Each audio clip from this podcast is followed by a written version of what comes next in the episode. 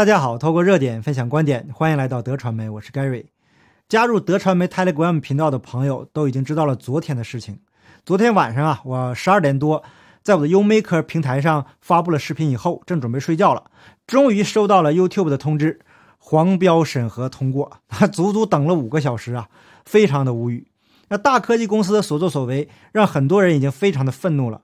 有朋友让我放在别的平台，但是啊，目前都不太现实，因为 YouTube 的影响力在这里，其他的平台只能作为辅助，至少在目前阶段是这样。那即使关掉 YouTube 的广告功能，也可以让更多人看到。我做视频的最终目的，也是想让更多的人听到不同的声音，然后对比所谓主流媒体的宣传，以及大科技公司对言论的控制，能够学会思考。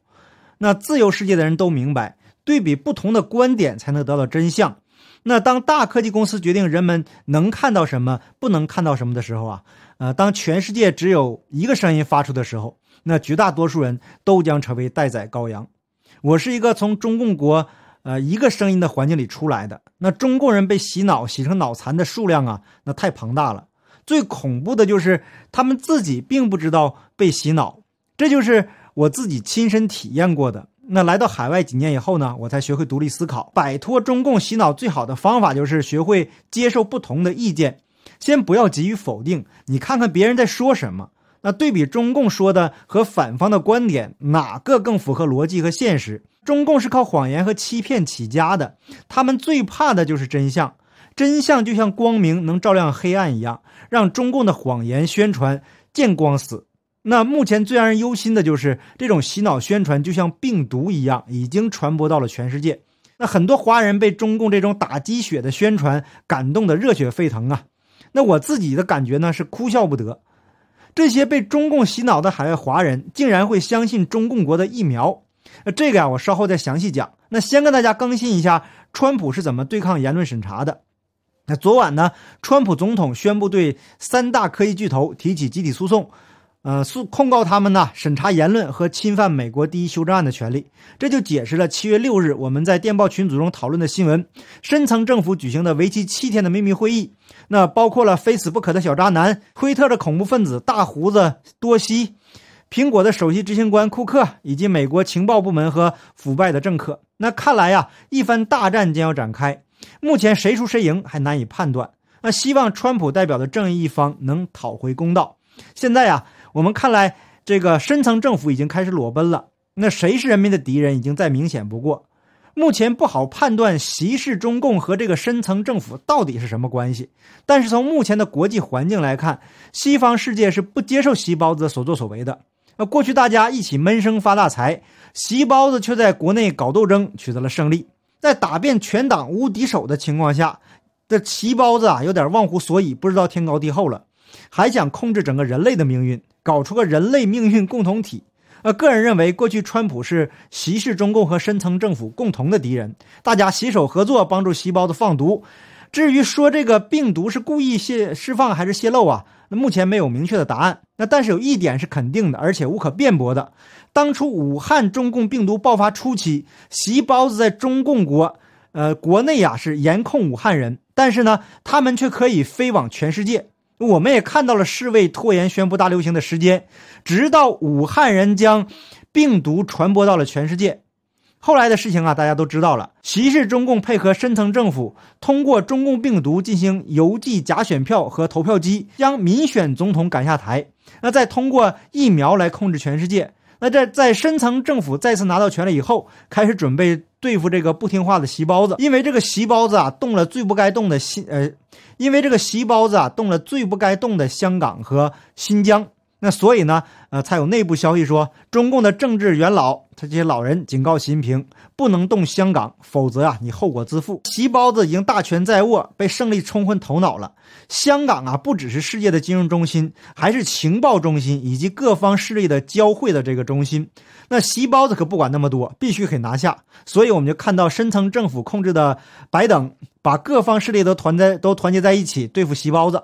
那这几天呢，我们也看到了有消息传出，这习包子抱怨拜登说话不算话。那由此我们可以判断呢，当初他们一定达成了什么协议。那白等呢，受到深层政府的控制，当然了，不可能完成对习包子的承诺。那对于深层政府和中共之间的问题呢？作为正义的一方，看戏就好了，别入戏太深。目前还真假难辨，其中的关系是错综复杂的。那我们看疫苗就知道了，深层政府照顾不到的，中共就去收买。可中共的疫苗是不争气啊！一直以来我都没有说中共这个疫苗，那提起来都是个笑话，连实验数据都没有，拿什么证明疫苗的有效性呢？他们如果在疫苗里放些生理盐水，那算良心了。那如果再放些不被察觉的那些物质的话呀，那将来天知道会发生些什么。中共什么都是见不得光的。那相信中共疫苗的，基本上都是那些前面提到的被中共虚假宣传给洗脑所蒙所蒙骗的那些人呢。现在海外的华文媒体百分之九十以上都被中共给收买了。那为数不多的由法轮功学员创办的媒体是中共无法收买的。比如大纪元、新唐人、阿波罗、看中国，那咱们就事论事的说啊，因为资源有限，确实有报道不够准确的时候，但是这些都是良心媒体，不会昧着良心胡说八道带风向。那有信仰的人创办的媒体，金钱收买不了，更不会被恐吓所吓倒。那大家都知道，在中共国内的活摘器官这个勾当，那即使这样，也没能让法轮功的学员屈服。如果是您的家人和朋友被中共给活摘器官杀害了，那请问您会为中共卖命吗？那所以那些说法轮功被中共收买的人呢？那不是被中共派来的特务，就是对法轮功没有一个最基本的了解。那在金钱与诱惑这两招对普通人无往不利的手段失灵之后，中共唯一能做的就是泼脏水、造谣抹黑。在动用大量人力、物力、财力和海外资源疯狂的攻击后，我们看到大纪元已经成为了海外最大的华文媒体。只有对中共品行不了解的人才会上他们的当啊！那记得还有一个真实的故事，在国内有一个人想不开，买了老鼠药，准备了结自己的这个生命，结果吃完了啥事儿没有。原来啊，这个老鼠药是假的，因此啊，这个制药方还收到了感谢信。那这种奇葩的事情只有在中共国才会出现。那中国人不是没能力做出好的产品，但是在中共的体制下是不可能的。只有当您了解中共的品行之后，才能了解我为什么觉得中共国的疫苗就是个笑话。那新唐人转发了路透社的报道，泰国公共卫生部门的一份会议备忘录的内容被媒体曝光了，引发社会舆论的强烈反弹。那该国的民众纷纷质疑官方掩盖中国科兴公司生产的中共病毒疫苗效率低下，要求给医护人员追加接种辉瑞疫苗的呼声陡然高涨。在这份卫生部内部的备忘录中，记录了多方面的意见。其中有某位不具名的官员就评论说，当局不应为第一线的工作者追加注射辉瑞疫苗，因为这么做等于承认科兴疫苗没效。这段评论曝光后啊，迅速的在泰国网络社交平台上广泛传播，并点燃了网友的怒火。许多人质疑当局试图掩盖科兴疫苗的效率低下。还有卫生专家公开呼吁，应该让医护人员追加接种辉瑞疫苗。那一时间，让医疗人员接种辉瑞的标签在泰国成为社交平台上的热门话题。随后呢，这份文件被泰国卫生部长阿努廷证实了其真实性，那并且强调说，只是该名官员的个人的意见。那今天同样是东南亚国家的新加坡，也给被洗脑的华人当头一棒。那根据中文大卷的报道，新加坡卫生机构表示，在统计全国接种。COVID-19 疫苗数据时不会列入打过中国科兴疫苗的人，这代表即便打过科兴疫苗，在新加坡想参加特定活动或者进入某些公众场所时啊，仍然需要持有检测阴性证明。但参与新加坡全国免疫计划的人呢，可以免持证明。那新加坡卫生官员说。科兴 COVID-19 疫苗的医呃疗效数据不足，尤其是针对 Delta 病毒。自从五月份在机场发现群聚感染以来，Delta 变种已经成为新加坡主要的传播病毒株。那卫生部长王以康周三对记者说：“我们现在没有真正的医学和科学依据，也没有数据来确定科兴疫苗对 Delta 变种的感染和重症方面的有效性。”那新加坡医疗服务总监麦西威就说了。